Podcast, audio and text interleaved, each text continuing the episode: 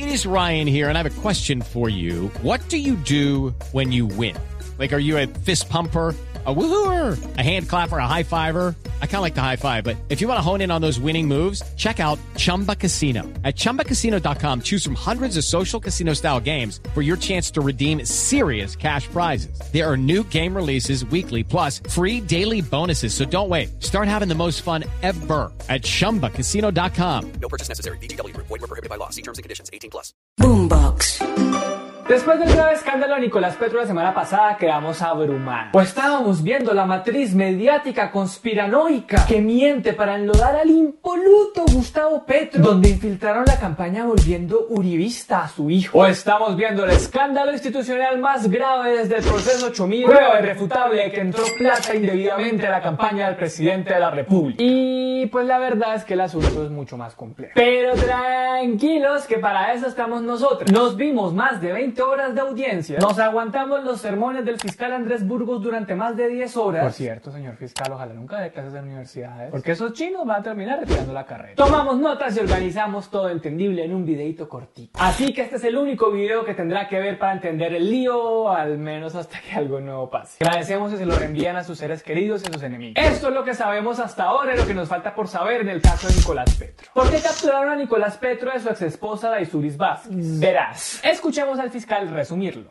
Entre el señor Nicolás Fernando Petro Burgos y la señora Daisuris del Carmen Vázquez Castro ocultaron, encubrieron, administraron y dieron apariencia de legalidad a gruesas sumas de dinero, que fue un monto inalcanzable, honorable señor juez. Lo que tenemos probado hasta el momento son 1.053 millones de más que tenía el señor Nicolás Fernando Petro Burgos en sus arcas.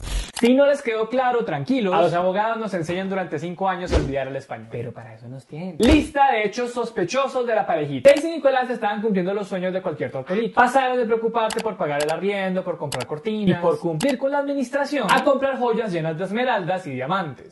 ¿Quieres uno con esmeraldas? Le dice, cortado Nicolás. Dai le manda, la, eh, o sea, Nicolás le envía fotos a Dai y ahí están las, las joyas. Sí, eso que están viendo en pantalla es la joya que se compra. Nicolás le quería dar a Isuris un Mercedes-Benz que valía la bobadita de más de 200 millones de pesos. Pero dijo el presidente, según la fiscalía estaba muy preocupado porque no sabía a nombre de quién ponerlo. Hay chats donde podemos ver que Nicolás decía que no lo pusieran a nombre de la hermana de Dice porque hacía parte del esquema de protección presidencial. Y que tampoco lo fueran a poner a nombre del papá de Dice porque como carajos lo iban a justificar. Entonces la solución fue ponerlo a nombre de una contratista de la gobernación del Atlántico que al parecer les hizo el favor de querido cero sospechoso, todo muy transparente. Que levante la mano quien no ha prestado su nombre para ocultar quién es el verdadero dueño de un Mercedes-Benz. Oigan, y hablando de la gobernación del Atlántico, resulta que hay chats que parecen demostrar que Dai Vázquez amaña contratos públicos. Lo que hacía era que le avisaba a una fundación llamada Conciencia Social y le decía qué requisitos y qué objetivo iban a tener ciertos contratos públicos de la gobernación antes de ser publicados en el SECO. Con esa información, la fundación podía ajustar sus propuestas para que fueran el match perfecto de la gobernación y se ganaran esos contratitos. Luego, Dai enviaba hojas de vida a sus amigos y familiares para que la fundación los contratara de ejecutar los contratos. Hasta mandó la hoja de vida a su mamá para que ella pasara a ganarse dos millones de pesos al mes. Negocio redondo. En uno de los chats que publicó la fiscalía, Dice dice que va a hablar con Elsa para cuadrar el próximo proyecto. Y no, no es la Elsa de Frozen. Qué chiste tan. El caso es que, según la fiscalía, Dice hablaba de otro contrato que eventualmente se ganaría la fundación. Y la Elsa que menciona es Noguera, gobernadora del Atlántico, ex alcaldesa de Barranquilla y protegida de, adivinen, el planchar. Como Barranquilla se mueve así, muévete a Barranquilla. Porque Barranquilla se mueve, muévete Barranquilla. Más aún si eres familiar de Dai Vázquez o Nicolás Pérez. Y quedémonos en el Atlántico porque si recuerdan, Nicolás era flamante diputado de ese departamento. Pues aquí hay una clave. Legalmente, Nicolás se ganaba unos 26 millones de pesos al mes. Pero según la fiscalía, solo entre julio y diciembre del año pasado, realizó gastos por más de 1.200 millones de pesos. 1.200 millones de pesos. ¿Cómo se gasta toda esa plata en solo 6 meses? Nos falta imaginación, no jodas. Esos son 200 millones de pesos al mes. De hecho, miren la tabla que tiene la fiscalía de cómo de repente, desde mediados del 2021, los gastos de Nicolás se dispararon, es esa línea naranja. ¿Y qué pasó en esas fechas? Ah, su papá andaba en campaña presidencial. Coincidencias, coincidencias. Uf, ¿hay algo más que tenga la fiscalía contra esta parejita? Pues sí. Resulta que Nicolás Petro quiso comprar una casa por 1.650 millones de pesos. Y como no era bien visto que el hijo del presidente se gastara tremendo platal, el tío de Daisuris resultó como el comprador de esa casita. Normal. Queremos terminar esta sección con un chat que les resume todo lo que necesitan saber sobre este escándalo. Cuando la relación de Nicolás y Daisuris se fue por la vía de Piqué y Shakira, la mamá de Daisuris le sugirió a ella que le devolviera una plata a Nicolás. Y la respuesta de Daisuris debería quedar grabada en las letras del himno nacional párense de la silla, póngase la mano en el pecho y escuchen. No, yo no le voy a devolver nada, tío César. Yo bastante me jodí con él para que él ahora me venga a decir que es que le tengo que devolver la plata. Además, él no va a denunciar eso, no va a denunciar nada, porque primero esa plata fue ilegal. Y si él, él sabe que si yo me pongo a decir de dónde salió esa plata, se va a hundir él. Y tengo pruebas de eso, tengo audios, eh, eh, pantallazos de los mensajes que él me mandaba, de dónde había salido la plata y todo eso. Entonces tenemos que Nicolás sabía de los chanchullos de Dice con la gobernación del Atlántico y Dice sabía de los chanchullos de Nicolás para conseguir más y más plata. Una historia de amor muy colombiana. Lo que nos lleva a una pregunta, ¿de dónde salió esa plata? Bueno, dejemos que Daisurus lo explique. Esa plata, esa plata la dio un extraditado. Si yo salgo a decir que la dio un extraditado, lo van y lo meten preso a él, así que él no va a salir a denunciar ni a decir absolutamente nada.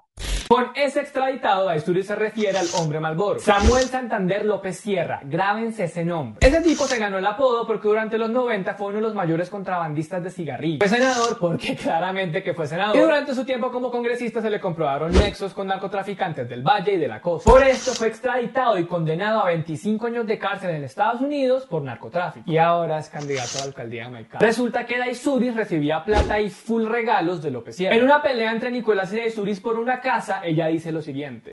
Es, es tuya, es tuya porque te la dio Santa López Sierra, por eso es tuya.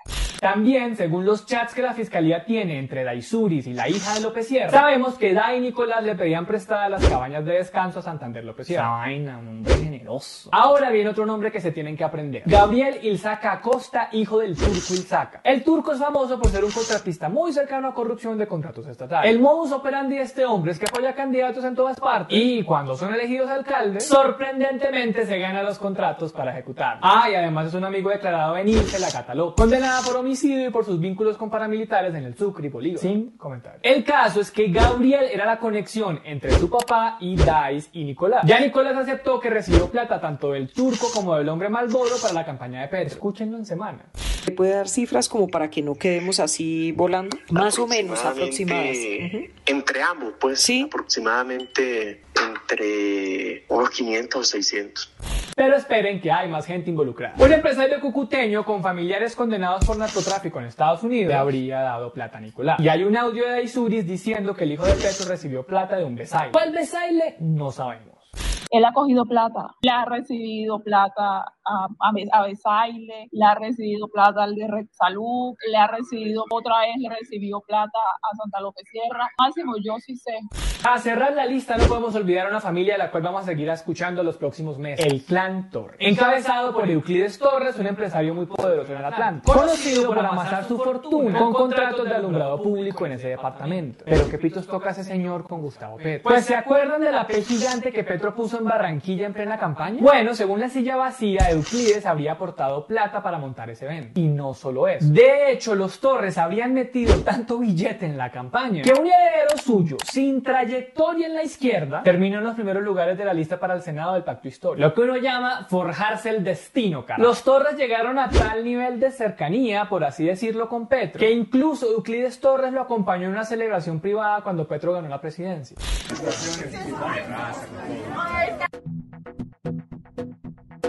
Pero esperen, ustedes también nos dirán cómo llegó ese señor a la campaña de Petro. Pues como en todo momento chueco de la historia reciente de Colombia, aquí aparece Armando Benedetti, quien recordemos gestionó toda la campaña de Petro en el Caribe junto con Nicolás Petro, y quien nos lo recuerda en este audio.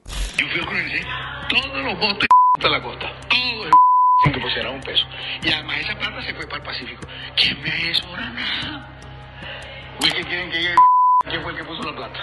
Bueno, pues resulta que Benedetti sirvió de puente con la campaña de Petro porque es muy cercano al clan Toro. Tan cercano que durante años hizo campaña mano a mano con este clan. Mírenlo. Y tan cercano que en el 2018, según la fiscalía, Benedetti habría mandado a blindar su teléfono y el de Euclides Torres para que no los pudieran chuzar. Un amigas. Volviendo a Nicolás Petro, según la fiscalía, él tendría pruebas de que el clan Torres sí metió plata a la campaña de Petro. Pero eso nunca se reportó en los documentos oficiales, lo que es un delito. Y aquí no es claro si el presidente sabía sobre esto no, porque miren lo que Nicolás respondió cuando le preguntaron por este asunto.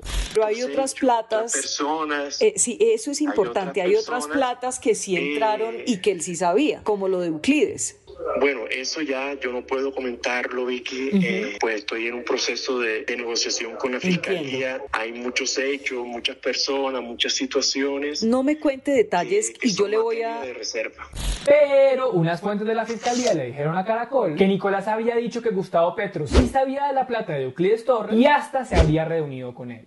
En ese sentido, Nicolás Petro sostuvo que el hoy presidente sí supo de la financiación irregular de la campaña y además narró a la fiscalía reuniones en las que el propio candidato se sentó con Euclides Torres. Todo esto nos lleva a la pregunta del millón de 600 millones no reportados. ¿Y Gustavo Petro qué pitos tocan todo eso? Pues verán, Nicolás y Aisuris han dicho varias veces que el presidente no sabía de la plática del turco ni del hombre Malboro. Escuchen a Nico. Por ejemplo, con el tema de, del hombre Malboro y de, y de Gabriel Isaca, él no sabía de esos aportes, yo nunca se lo comenté, no tenía la forma de, de enterarse de esos aportes. Esto es muy importante porque le da una vía de defensa al presidente en un eventual juicio en su contra. Sin embargo, recuerden lo que les acabamos de contar sobre el clan Torres. Si uno suma los indicios de lo que dijo Benedetti y el silencio de Nicolás, da a entender de que en la financiación de la costa sí pudo haber plata no reportada. Además, ya la silla vacía había sacado una investigación sobre cómo la campaña de Gustavo Petro pagó un montón de testigos electorales y no lo reportó. Y Laura Ardila publicó una columna en El Espectador contando el apoyo de políticos cuestionados en la costa que el pacto histórico recibió con los brazos abiertos en las pasadas elecciones. Lo que le da credibilidad a esto que dijo Nicolás en la entrevista con Semana. Por eso, a diferencia de 2018, para la campaña de 2022 se aceptaron apoyos de políticos tradicionales. ¿Por qué? Porque había un objetivo y el objetivo principal era ganar la presidencia de la República. Y sabíamos que para ganar la presidencia de la República necesitábamos el apoyo de políticos tradicionales porque solo no podíamos. Y se aceptó. No lo aceptó. No fui yo el que salía a aceptarlo, fue, eh, fue la campaña en general. Hoy el presidente está siendo investigado por la Comisión de Acusación de la Cámara de Representantes y podría iniciarse un juicio político, lo que los gringos llaman impeachment. Pero siguen quedando muchísimas dudas. Por eso terminemos todo esto con lo que no sabemos. Primero, ¿cómo entró la plata a la campaña de Pedro? Porque la fiscalía repite y repite que eso pasó. Escuchen. Otra parte de estos fueron invertidos en la campaña presidencial del año 2022. El posible aporte de altas sumas de dinero de grandes empresarios a la mencionada campaña presidencial, sin que una parte de estos, al parecer, se hubiesen reportado. Pero a sol de hoy no conocemos las pruebas de cómo entró esa plata. Y eso es lo más importante de todo este caso. Porque ya vimos que al fiscal Burgos le encanta el sonido de su propia voz y hablar y hablar, pero a la hora de presentar pruebas sobre esto nos quedó de bien. Segundo, porque el presidente Petro visitó a Nicolás cuando supo que iba a empezar a cantar a la fiscalía. No tenemos nada más que agregar a esa pregunta, ustedes hagan sus especulaciones. Tercero, ¿qué tiene que ver Alex Char en todo esto? Porque un chat de la fiscalía muestra que le dio 5 puntos a Daisú. Y luego Cambio publicó una foto del fajo de billetes que él le habría dado a él. ¿Qué ocurrió ahí? Barranquilla se sigue moviendo por debajo de cuerda. ¿Y cómo hacen los Char para aparecer debajo de cada alfombra podrida que uno levanta en Colombia? Cuarto, hay otros empresarios que aportaron a la campaña y nunca aparecieron en los libros. ¿Qué rol tuvo en eso Máximo Noriega? Padrino político de Nicolás y a quien el pacto histórico no lo dejó lanzar a la gobernación del Atlántico. Y de verdad Petro no sabía nada, de nada. Todo, todo, fue a sus espaldas. Y si fue a sus espaldas y en verdad fue engañado en su buena fe, no tiene en todo caso responsabilidad política. No fue él quien le subió el perfil a Nicolás Petro. En un acto de nepotismo, posicionándolo como su rostro en la costa. Votar por la decencia. Todo el poder político de Nicolás se lo dio Gustavo. ¿Y qué pasa con todas las alianzas de políticos cuestionados que aceptó? Porque una cosa es la discusión sobre si hubo delitos, pero otro asunto es qué va a hacer el pacto para justificar los escándalos que se le suman y suman y suman. Esto es lo que sabemos y lo que no hasta ahora. Falta ver a qué acuerdo llegan Nicolás y la fiscalía. Falta ver si el Congreso, como Barranquilla, se mueve. Y falta ver si al presidente le sale caro haber sido un padre ausente que pretendió zafarse de todo el problema diciendo una frase infame. No lo crié.